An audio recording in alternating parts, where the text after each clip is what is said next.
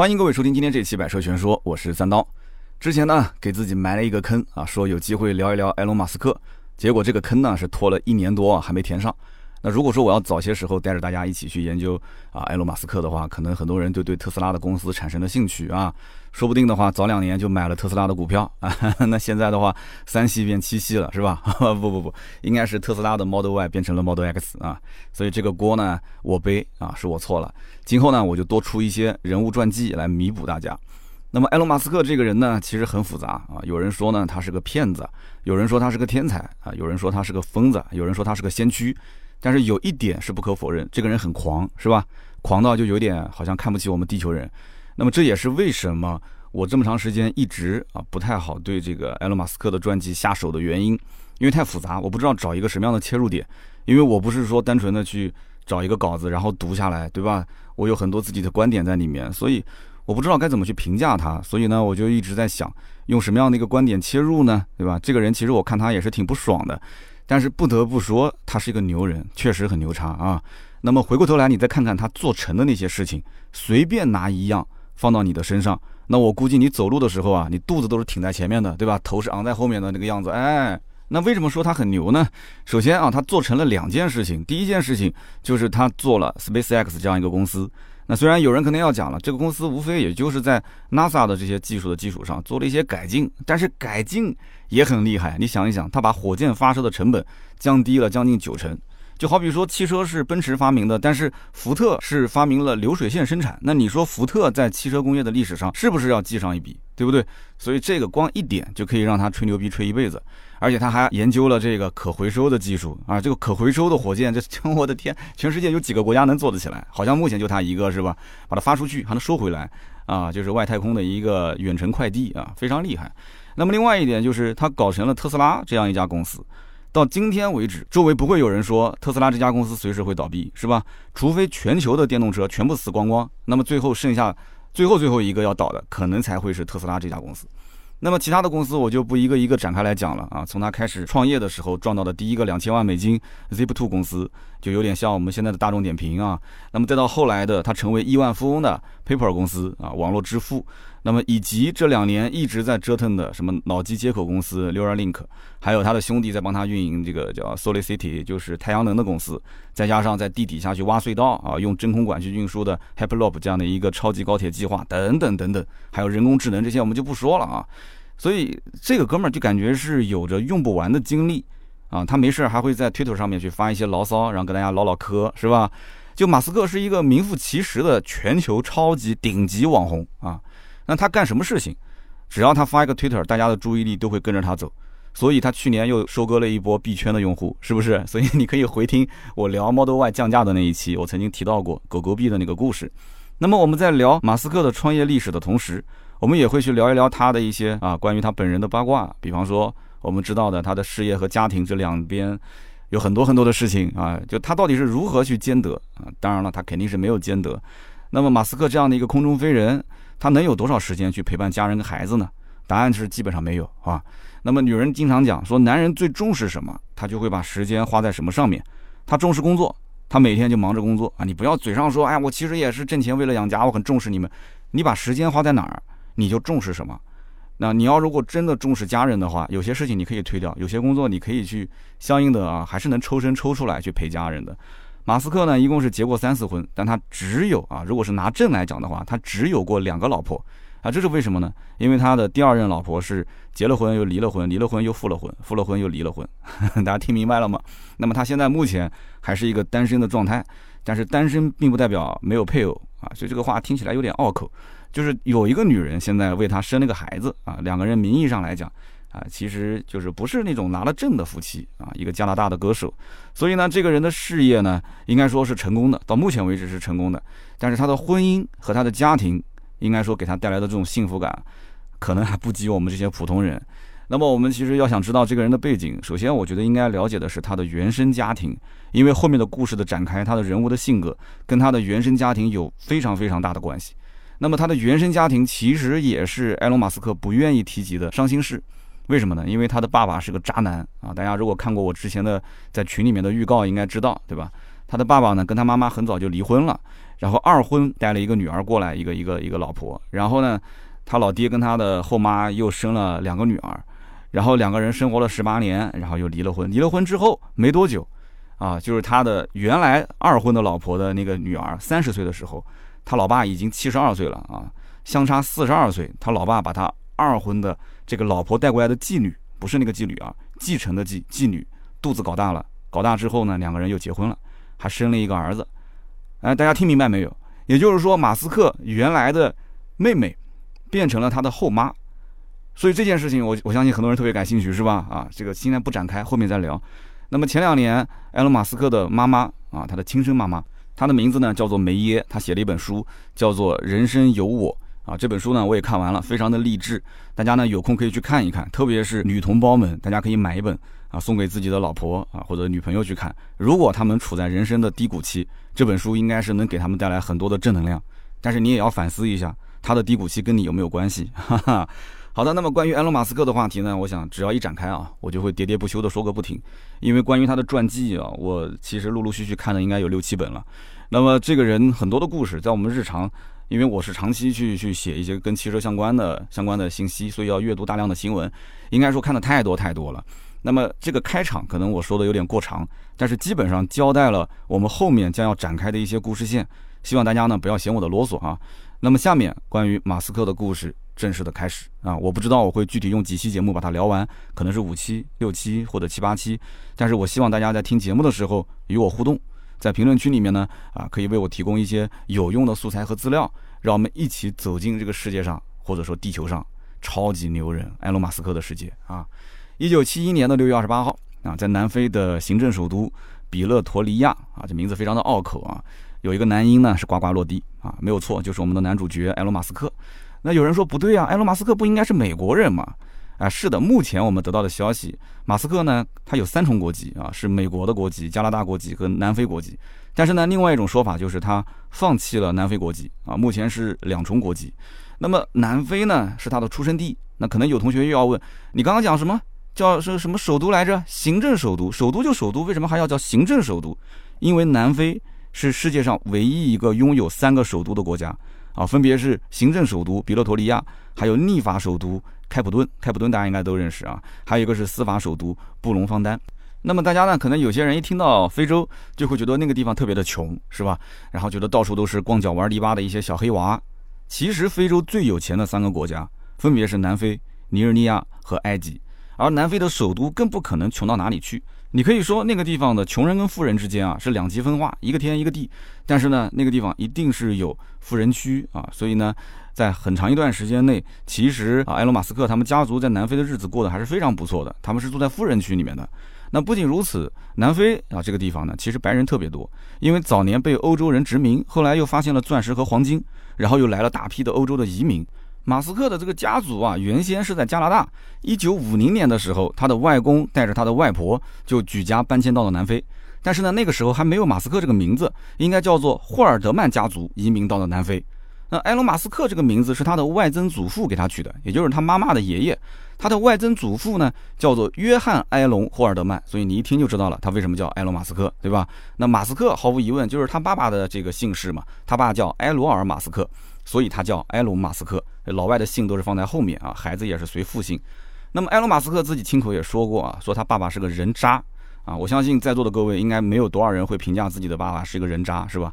但是他爸爸很有才华啊，是一个天才工程师，很厉害，也赚了很多的钱。那他的妈妈呢，叫梅耶，很漂亮。他妈妈也有着霍尔德曼家族的这种祖传的冒险精神，很独立。其实呢，我觉得想要了解啊，埃隆·马斯克，就应该从他妈妈的这一条故事线开始讲起。埃隆·马斯克的外曾祖父，也就是他妈妈的爷爷，叫做约翰·埃隆·霍尔德曼。他出生于1872年，三十五岁之前一直在美国生活啊，不是加拿大啊，是三十五岁之后搬到了加拿大。那为什么要搬家呢？后来我查了很多的资料啊，我估计啊，推测跟这个老爷子啊约翰的身体有一定的关系。那么约翰呢，是二十八岁的时候娶了小他五岁的一个按摩师，叫做阿尔梅达。那么三十岁的时候呢，生下了大儿子，叫约书亚。三十二岁的时候，很不幸，他查出了糖尿病。在当年得了糖尿病，基本上等于是宣判死刑，因为没有什么特别好的一些治疗的药物，所以当时的医生给他的结论就是活不过六个月。所以呢，他们全家啊，没过两年就决定搬到加拿大啊。我估计是为了养病啊，安度晚年。那么这里面比较神奇的一件事就是，阿尔梅达他会一种脊柱按摩法，可以延长她老公的寿命啊。这听起来很神奇啊。结果这个手法还真的让她老公多活了五年。医生判断是六个月，对吧？她老公就多活了五年。那么，一九零五年的时候，埃隆·马斯克的外曾祖母就是这个阿尔梅达，开了一间诊所啊，就是做这个脊柱的护理啊，脊柱护理，据说是加拿大第一个按摩师。那么，约翰在他大儿子约书亚七岁的时候就离世了。那么，约书亚等于是出生在美国，长在了加拿大。那么，他的妈妈阿尔梅达呢，开了一个诊所。那么，他呢，作为大儿子，就放马劈柴啊，不是面朝大海，春暖花开啊，然后去练习拳击，练习摔跤。在他的母亲的影响之下呢，他也去按摩学校去拿了一个学位，然后回到了自家的农场啊，然后放马劈柴，再帮他妈妈去打理诊所的一些事务。那么一转眼，这时间就到了一九三四年，他的大儿子约书亚呢，已经三十二岁了。那应该讲这个生活过得还是比较的平淡啊。那么结果就在这一年啊，又得到了一个不幸的消息，也就是整个的经济大萧条，就导致他的牧场因为贷款贷了很多的一些机器嘛，欠银行很多钱，然后还不上款，结果被查封了。那么一家人呢，只能是靠一个小诊所去艰难度日。那么一穷二白的约书亚，一直是混到四十六岁，才讨到一个老婆啊，而且是死缠烂打，好不容易才追到手的一个舞蹈老师，叫做温娜。那么这个温娜呢，跟他结婚之后，意思就是说，你呢就不要跟着你妈后面混了，你自己开个小诊所，你也做一做这个脊椎护理不就行了吗？哎，他就开了一个小诊所，然后温娜呢，他自己也去开一个舞蹈培训班，两个人都做生意，对吧？小日子过的呢，啊，也算是有了起色。结婚不到一年呢，他们就生了一儿一女，后来呢，又生了一对双胞胎女儿，啊，取名叫卡耶和梅耶。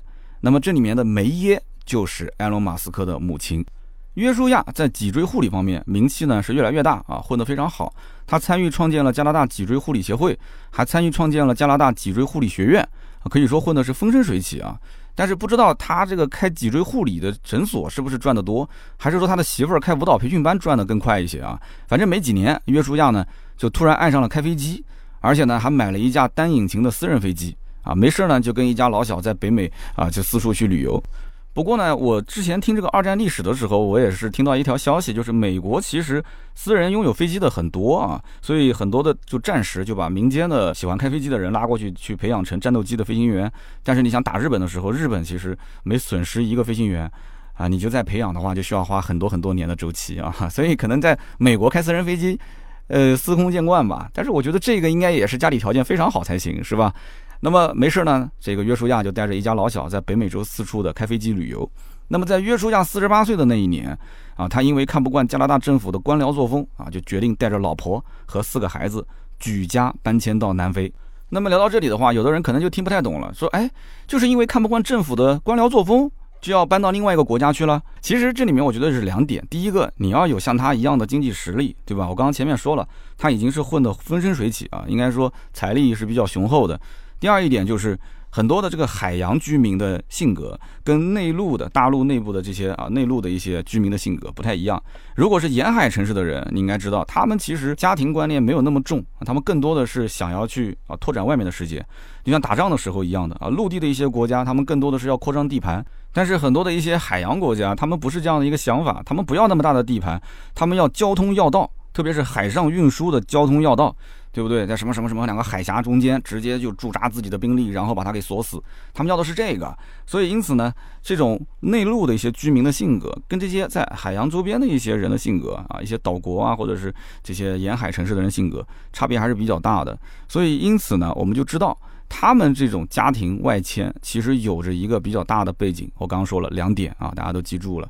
所以因此呢，他们就搬到南南非。那么搬到南非呢，我个人觉得啊，也是可能是约书亚在南非的朋友忽悠他的。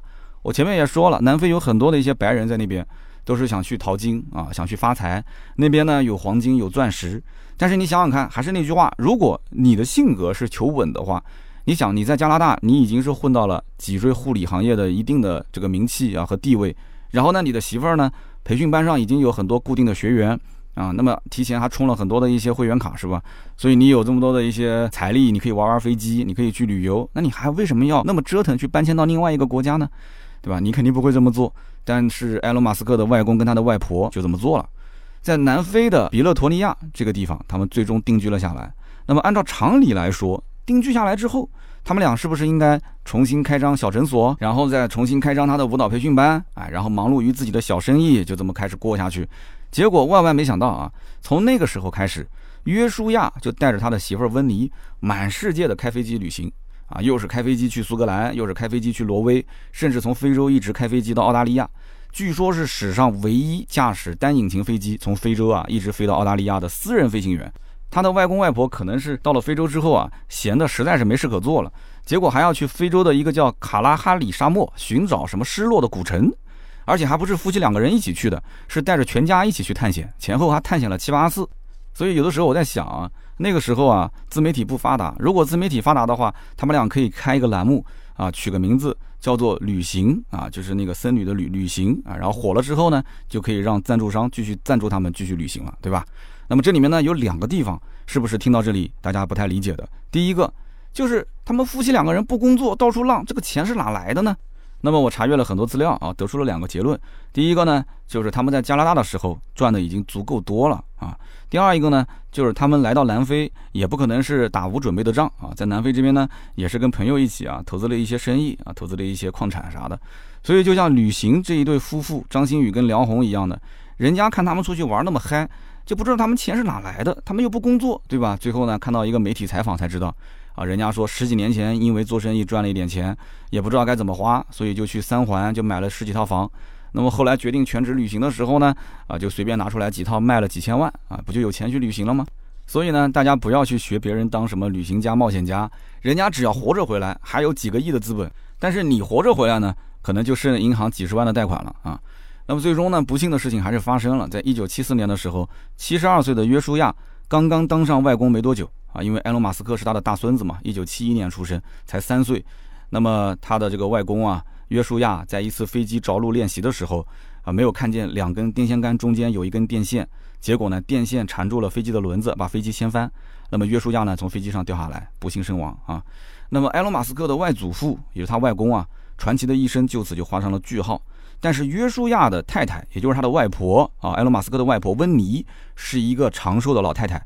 他的外婆一直活到了九十八岁才离世，啊，可以说应该讲见证了马斯克的辉煌成就。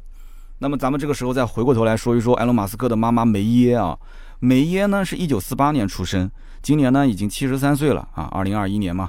那么梅耶从小就是一个乖宝宝，他妈妈呢是一个舞蹈老师啊，颜值身材都是爆表。那么他爸爸呢是一个开飞机的冒险家，我刚刚也说了约书亚对吧？那么，所以呢，梅耶长到十五岁的时候，他的气质已经非常迷人了，金发碧眼，亭亭玉立。大家可以去看我们的文稿，在公众号“百车全说”里面可以看到啊，金发碧眼，亭亭玉立。就是那个时候呢，他开始做模特去赚钱，而且还入围过南非小姐的大赛的决赛。那么他这种独立大胆的个性，其实一直到老都没有变。我们也放了一张他六十多岁啊，全裸的一个在《纽约客》的上面的封面。啊，大家也可以去看一下啊，一个老太太啊，全裸，然后还是个孕妇照，但是这个孕妇照这个肚子啊，其实是 PS 出来的，看起来非常的真实啊。所以我们讲啊，叫做龙生龙，凤生凤，老鼠的儿子会打洞，疯狂的外公，疯狂的梁，疯狂的马斯克称了王。梅耶其实最成功的就是培养出了两个亿万富翁的儿子，还有一个最佳制片人的女儿。这个大儿子埃隆·马斯克自然不用多说，就是我们的男主角，是吧？小儿子金巴尔当年是跟着大哥混。在 Zip2 和 Paper 这两家公司成功套现之后啊，这都是埃隆·马斯克创建的公司啊，他呢就另起炉灶，成了一个连锁餐饮店的老板。小女儿托斯卡啊，是托他哥哥的福啊，也是啊第一部电影埃隆·马斯克赞助拍摄的。然后后来呢，成立了自己的电影公司，还获得了最佳制片人的奖。那么好像听上去啊，这个生三胎还是有必要的，只要有一个混好了，他就能把另外两个带起飞，是吧？那么上面这些呢，是他最成功的点，但是梅耶最失败的是他的婚姻。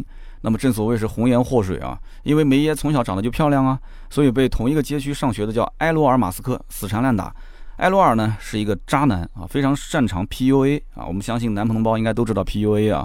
他明明知道梅耶很漂亮，但是呢他会不停的去打击梅耶啊，说他脖子又粗啊，身材又差啊，就是这里也不行，那里也不好啊。如果不是我可怜你啊，这全世界男人都不会要你。那他们两个人呢也是分分合合。感情一直呢都不太稳定啊，前后呢这个感情纠葛啊，将近七年的时间啊，用梅耶的话讲，就是他一直是追我的，对吧？我一直没同意。那么最终呢，也是就他的老爸，也就这个渣男，使用了一些小技巧啊，最终求婚成功。两个人呢，哎，反正梅耶当时也觉得说，找个人就就就就就这么嫁了吧。渣男除了渣，其他什么都好，对吧？很多女人都会这么讲。那为什么会这么讲呢？因为他们很自信。就是梅耶当年肯定也是这么想，就他觉得说，我是可以改变他这种渣男的体质。如果浪子回头的话，那其实艾罗尔还是一个非常高质量的男性，对不对？高质量男性求偶视频嘛。那么，因为他的家庭背景还是非常好的。这个埃罗尔的父亲呢是陆军中士，他的母亲是个英国人啊，是一个知识分子家庭。埃罗尔呢他自己是一个机械和电气工程师啊，是搞工程的，负责一些像什么办公楼啊、商场啊、住宅啊，甚至包括空军基地的一些工程项目啊，应该还是原始积累就靠这个，就是他老爸的应该有关系，因为他老爸你看中士，虽然不是什么很大的官啊，陆军中士，但是毕竟呢这个部队里面肯定是有些关系的嘛，所以我猜想马斯克后来的一些军方的关系。是不是会有他爸爸的一些帮忙和引荐啊？这是一条故事线。那么梅耶二十二岁呢，就被埃罗尔骗到手了。那么不到一年呢，就生下了埃隆·马斯克。那么次年就生下了他的弟弟金波尔·马斯克。第三年又生下了他的妹妹托斯卡·马斯克。结婚三年完成了三胎计划，可以说效率非常的高啊！我想问在座的各位听友，谁能跟他比啊？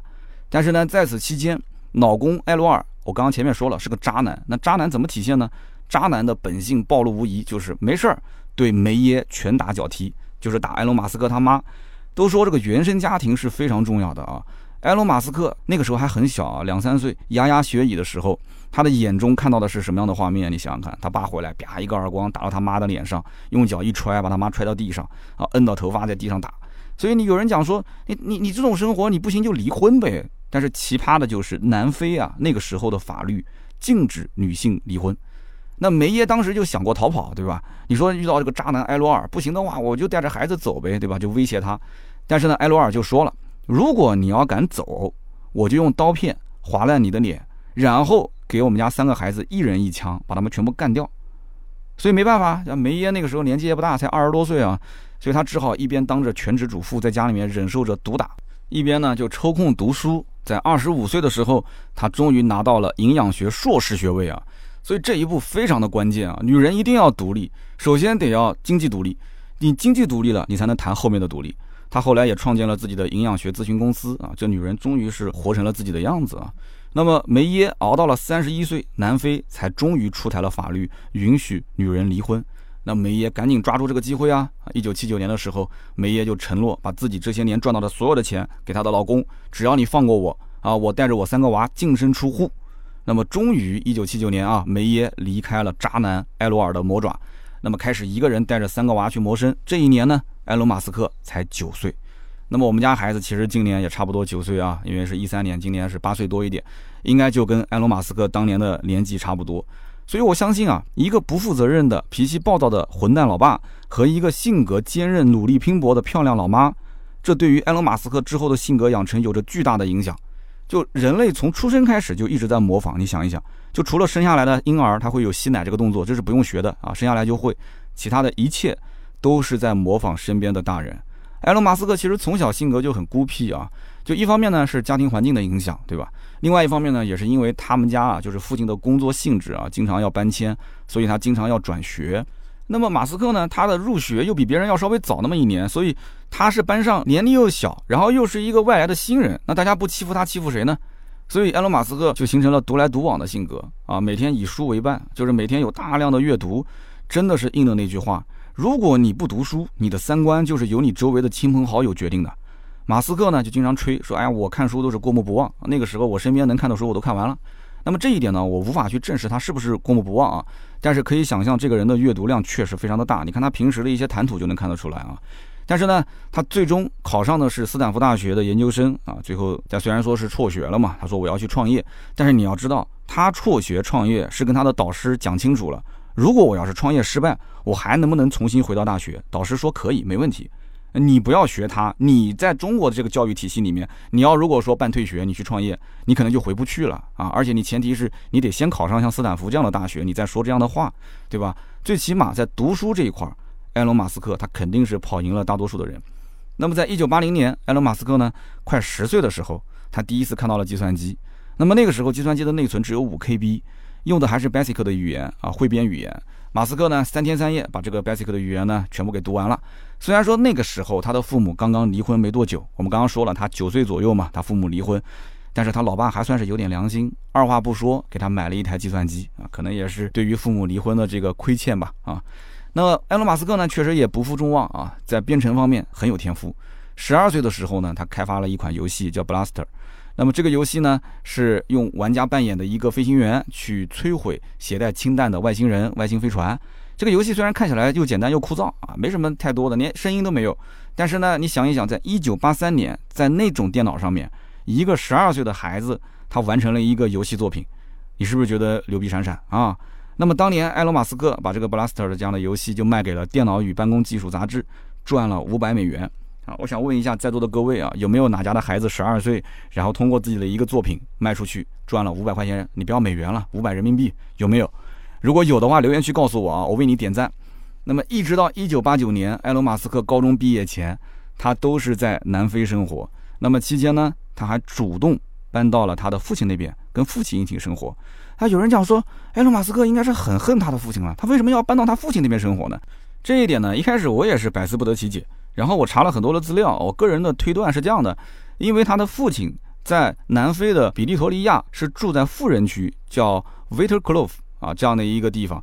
他呢有一处豪宅，而且家里面还有佣人，所以呢他爸爸其实是名副其实的南非的百万富翁。他们自己家，你想早年做工程，他把原始积累就完成了，然后呢又投资去挖这个绿宝石，也就是翡翠啊挖矿。所以他的父亲是名副其实的有钱人。那么这样的一个居住条件，跟他妈妈这种净身出户，一个人带着三个孩子去打拼的生活条件，你觉得说，如果换作是你，你在哪边生活，对吧？你就算对老爸那么恨，那么那个咬牙切齿，但是毕竟那边的生活更加的优渥，是不是？那么所以有人讲，我还是选择跟老妈，是吧？好，那我再告诉你一点啊。后来有记者去采访埃隆·马斯克的前妻啊，他的前妻是这么说的，他说马斯克其实本来就跟他的父母关系都不是很亲近。如果都不是很亲近，那么换作是你，你想想看，你愿意跟谁在一起生活？反正也不跟父母接触，你就给我提供个房子，提供一些钱就可以了，我过我的日子，还不如实际一点，是吧？所以没多久，他的弟弟金博尔也搬过来跟他老爸一起生活，跟他哥一起生活。那么埃博尔，也就是马斯克他父亲也没闲着啊，没过多久呢，又找了一个老婆，就是二婚嘛，找了同样是二婚，而且带了一个女儿嫁过来的后妈，两个人在一起生活了十八年，他的后妈呢又生了两个女儿，就成了马斯克的同父异母的妹妹。后面的这个狗血剧情啊，我在开场的时候其实已经提到过了，就是他的父亲埃罗尔七十二岁的时候，又娶了他三十岁的继女为妻，继承的继继女为妻，也就是刚刚我们讲的，就是那个后妈带过来那个女儿，他竟然跟他后来又结婚了，还生了一个儿子，所以至今埃隆马斯克都不愿意让自己的孩子去见他的爷爷，觉得丢人啊，觉得这个人就是个人渣，就是个败类。但是埃罗尔觉得你马斯克忘恩负义啊。如果不是当年我给你提供那么优渥的生活环境、生活条件，对吧？我不给你买第一台电脑，你怎么可能有今天的成就呢？况且你的私生活好像也不比我好到哪里去啊！所以老爹经常在公开场合去 diss 马斯克。那么这是他们父子之间的恩怨啊，我们就不展开了。一九八九年的时候，埃隆·马斯克高中毕业之后呢，啊，想要去加拿大上学啊，他的母亲想了想，确实啊，南非是个是非之地，那么就决定带着三兄妹一起搬到加拿大。从此就离开了南非这一块伤心地。故事说到这里啊，我其实也挺感慨的。大家想一想啊，四十年前，梅耶的父母带着他们全家从加拿大飞往南非定居。那个时候梅耶才两岁。现如今四十年过去了，他已经四十二岁了，是三个孩子的母亲，而且是个单身母亲啊。南非这里已经没有什么值得他留恋的人和事情了，对不对？那么这里只有他不堪回首的伤痕累累的爱情。所以四十二岁的梅耶，他带着埃隆·马斯克。跟他的弟弟妹妹坐上飞机去加拿大的那一刻，他看着窗外的那个风景，你说他会想什么呢？他一定是希望人生重新开始，用尽全力去翻开崭新的一页，是不是？我不服啊，我不甘心啊！他也绝对想象不到身边的这个高中刚刚毕业的埃隆·马斯克，他将会成为励志改造人类历史的英雄式的人物。所以从下一期开始，我们正式进入埃隆·马斯克的开挂人生。咱们也会聊到马斯克的第一桶金啊是怎么赚的，也会聊到他的第一段爱情是怎么开始的，怎么结束的。那么下一期呢会更精彩，欢迎周六下午四点准时收听。那么以上呢就是本期节目的所有内容啊，也是欢迎大家在我们节目下方多多的留言评论。如果你有更多的关于埃隆·马斯克的一些信息跟资料，也可以在评论区啊发出链接啊，发出一些关键词给到我啊，我们共同去完成这样的一部作品。我们呢也会在评论区抽取三位啊，赠送价值一百六十八元的芥末绿燃油添加剂一瓶。下面呢是关于上期节目的留言互动环节。上期节目呢，我们聊了一下关于泡水车需要知道的一些问题点啊，不管说是河南的一些兄弟们车子被水泡了，还是说一些周边城市的朋友，大家生怕去买到泡水车，我觉得我节目里面啊，把大家关心的一些问题点解释的还是比较详细、比较清楚的。那么上期节目呢，我看到有一位听友啊，叫做醉生梦死，他说我就是河南洛阳的，这一次的暴雨真的是对于我们河南中北部的影响非常大。那么节目呢，确实干货很多，让我们可以去避坑。早在前几年啊，我就被车模宝骗了两千块钱，就是因为我不懂二手车的一些内幕，这里面真的水太深了啊！这个车模宝套路特别多，说多了都是眼泪啊！总结经验就是听百车全说还是有点晚了啊！祝节目是越办越好，支持我的节目，非常感谢啊！我也是今后尽量多的出一些大家想知道的干货，你们想听什么也可以在评论区告诉我。那么下面一位听友呢，叫做呼呼呼呼，他讲说。我是标营那个被隔离的小区啊，这是个南京的听友。他说，昨天呢，我听你节目的时候，我还是自由身，但是我现在已经不是自由身了啊。呃，我们小区已经被隔离了，还好啊，我之前攒了几期节目没有听啊，现在终于可以安安静静的听三刀的节目了。